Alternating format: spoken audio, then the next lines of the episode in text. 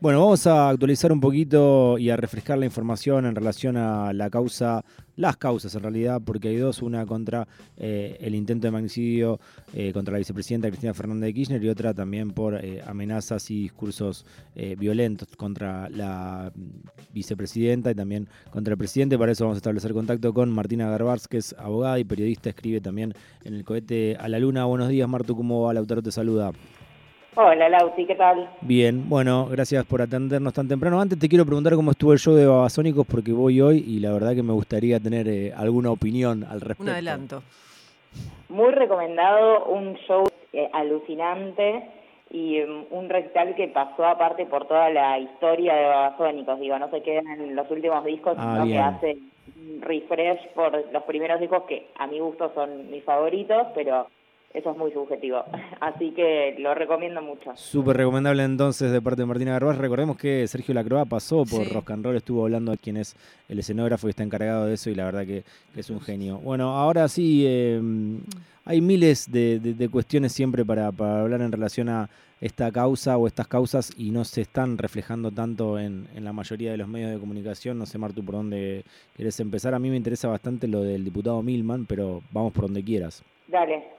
Sí, bueno, ayer se conoció, eh, digo, la justicia ya está investigando si Milman sabía que a Cristina Fernández de Kirchner la iban a intentar asesinar, ¿no? Mm. Eso creo que es un punto novedoso y clave en, todo el desarrollo que investiga sobre todo el intento de magnicidio y estamos hablando de la causa en la cual está involucrado Sabac Montiel mm. y Brenda Uliarte, entre otros. Y lo, hago esta diferenciación porque justamente, como vos decías, todavía no hay una conexidad en las causas eh, según la justicia, entonces, eh, bueno, siempre está bueno aclarar dónde estamos parados. Esta es la investigación además que lleva la jueza Capuchetti. Bien. Entonces, lo que pasó en las últimas horas fue que se conoció que Gerardo Milman había tenido una reunión en Casa Blanca con dos mujeres. Estas, estas dos mujeres eh, también ya fueron a declarar y desmintieron que el, desmintieron digamos lo que escuchó un testigo clave que también se acercó a la justicia el 23 de septiembre. Y esto es central. Lo que dice es que cuando la maten a Cristina voy a estar camino a la costa. Esto era lo que decía Milman, el, un diputado muy cercano a la ladura del PRO, a los halcones, a Patricia Burrich. Eh, entonces, este, este testigo que, que es recomendable no dar el nombre por justamente por el cuestiones judiciales y porque lo están pidiendo. eh, lo que hizo fue escuchar, él estaba tomando un café en el bar, escucha que Milman dice, le dice esta frase a estas dos mujeres y después, a los días, eh, se, sucede, digamos, el intento de magnicidio a la vicepresidenta y él tarda aproximadamente 22 días en presentarse a la justicia y decir, escuché que Gerardo Milman sabía que la querían matar. Eh, digo, que iba, sí, que iba yéndose a la costa. Esto después eh, el testigo lo adjudica a que él se quedó dando vueltas, o sea, le, quedó dando vueltas la idea en la cabeza de lo que había escuchado y hasta que decidió ir a declarar, ¿no? Pues también ayer en el día había quienes cuestionaban por qué tardó un mes en, en llevar esta información a la justicia. Eh, después lo, que termina también viéndose es que recién esta semana la jueza Capuchetti llama, llama, llama a declarar a las dos mujeres que acompañaban a Vilman, ¿no? Y acá decimos, bueno, digo, este testigo hace un mes, o sea, el 23 de septiembre, más de un mes, declaró esta información y recién ahora las están llamando a las dos testigos. Esto también digo tiene mucho que ver con eh, el pedido de la querella, ¿no? Que cuando estas dos testigos se acercan a la justicia piden eh, piden por escrito que se les secuestre los celulares, algo que Capuchetti rechazó y podría además ser grave porque se pueden perder pruebas. eh, ya digo, al, cuando los copitos, no sé si se acuerdan, se habían acercado a, a, a declarar, Capuchetti les había secuestrado los celulares, ahora considera que esto puede eh, violar las comunicaciones de las personas. Mm. Tanto de Milman como de las dos personas, las dos asesoras. Exacto, exacto. Entonces estamos probablemente ante una pérdida de pruebas muy importante. Claro. Eh, y cuando y, quisiera un segundito tal vez profundizar de quiénes son estas dos mujeres. sí, por supuesto. Y que antes... que antes ellas negaron la reunión y cuando se las mostraron a través de las cámaras eh, terminaron aceptando que habían estado con, con Milman. Exacto. Y entonces, bueno, estas mujeres son, por un lado, Carolina Gómez Mónaco, sí. que fue directora de la, de la Escuela de Inteligencia del Ministerio de Seguridad de Patricia Burley. Nada más y nada menos. Nada más y nada menos, que es eh, la escuela donde se forman a los espías de las mm. organizaciones criminales, ¿no? Sí. Eh, tenía ese cargo. Y ella también fue una de las que dudó y después confirmó la reunión. Y la otra es Ivana Boxiewicz, que era la secretaria de Milman, y ella sí recordó la reunión y además dijo que Milman efectivamente se estaba yendo a Pinamar. Algo que Milman también dice, sí, me fui a Pinamar, pero yo jamás dije eso, y lo que está diciendo el kirchnerismo son operaciones eh, berretas. Mm.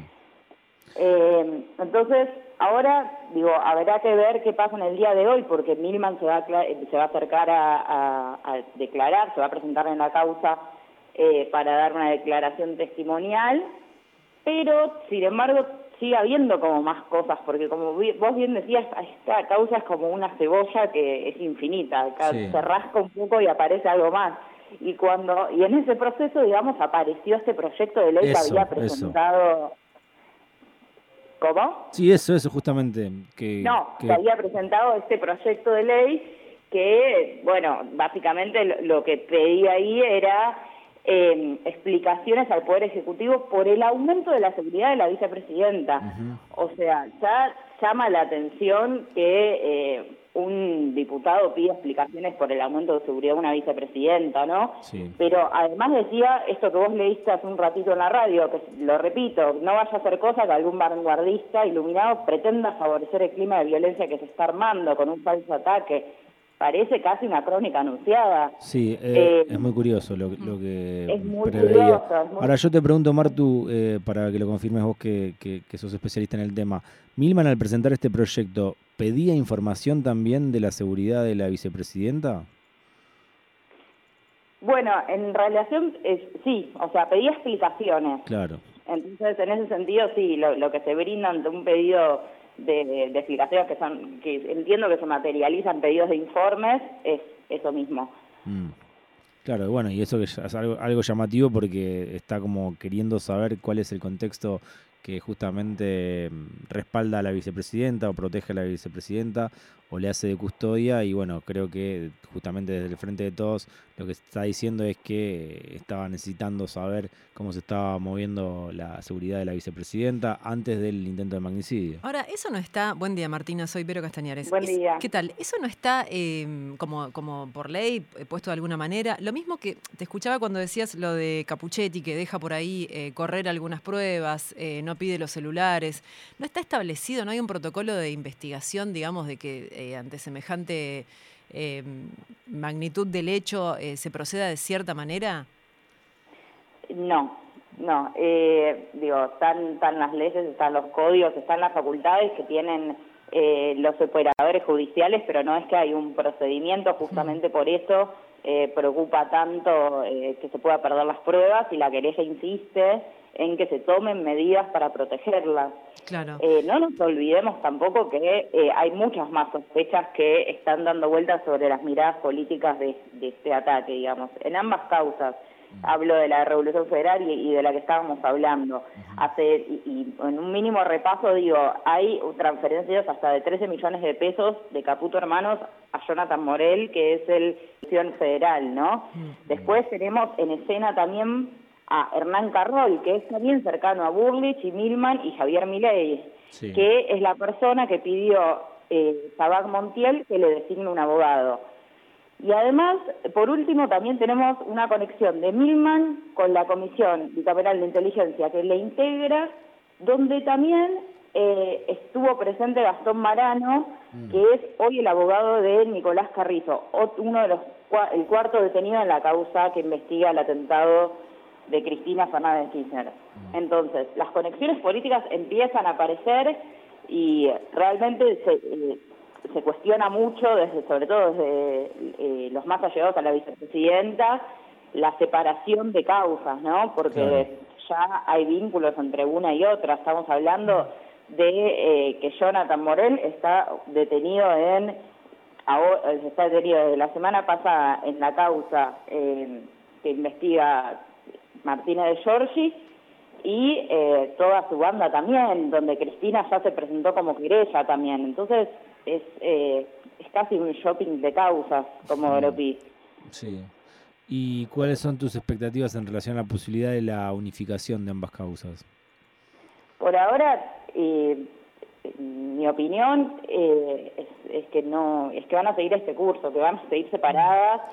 Eh, no es lo que yo considero que sea más correcto. Creo mm. que en, en un principio era, era esperable que, que sigan eh, caminos paralelos, digamos, pero ahora ya me parece que hay demasiadas conexiones, pero hasta ahora lo que dijeron los fiscales, lo que dijo la jueza y lo que después confirmó Llorens es que no hay conexidad judicial entre una causa y otra. Mm. Hay que ver si siguen apareciendo cosas y esto de alguna manera se revierte. Mm. Eh, expectativas yo no tengo muchas. Eh, la verdad que no. Creo que Ubeira también eh, piensa piensa que, bueno, que tampoco se van a unificar, aunque es, eh, es lo que dice en realidad Ubeira, perdón, el abogado de Cristina Kirchner, eh, que no tiene ningún tipo de esperanza en Comodoro Pi. Entonces, bueno, creo que nunca hay que olvidarse del lugar en el cual están tramitando estas causas. Eh, así que en principio parece que van a seguir su curso separadamente hasta que sea inevitable que se junten, si eso sucede. Martina, ¿sabes si a partir de esto se tomó también como una medida distinta, un refuerzo en lo que es la seguridad del presidente, vicepresidente y los principales, digamos, eh, referentes políticos? Bueno, en principio la, eh, la querella había pedido que se refuercen eh, la eh, que se refuerce la seguridad presidencial y eh, de la vicepresidenta.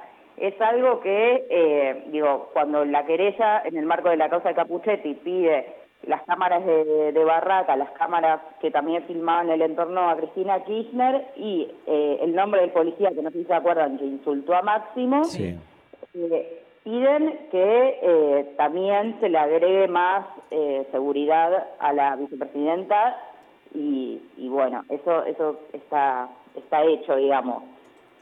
Bien, Martina, y un dato más que, bueno, estaba viendo también en página 12 en relación a lo que vos estabas diciendo y estas causas es que es la segunda vez que intentan reemplazar a los defensores de Sabac Montiel y que abogados no aceptan, en este caso Leandro, Leonardo Sigal y Pablo Ezequiel Becerra.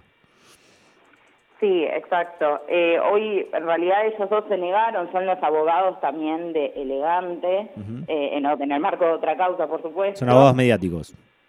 Son abogados mediáticos. Eh, hay que, en realidad lo que dijeron en ese momento es venimos a dejar constancia que no aceptamos el cargo conferido. ellos se presentaron diciendo esto ante la jueza. Así que en principio va a continuar con el abogado que sigue teniendo.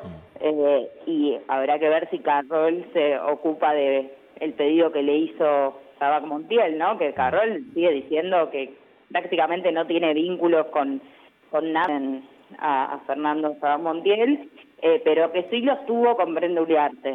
Mm. Bueno, Martu, muchísimas gracias por, por tu tiempo y por comunicarte con nosotros. Un abrazo a los dos. Abrazo grande. Martina Garbaz es abogada y periodista. La pueden seguir en el Cohete de la Luna.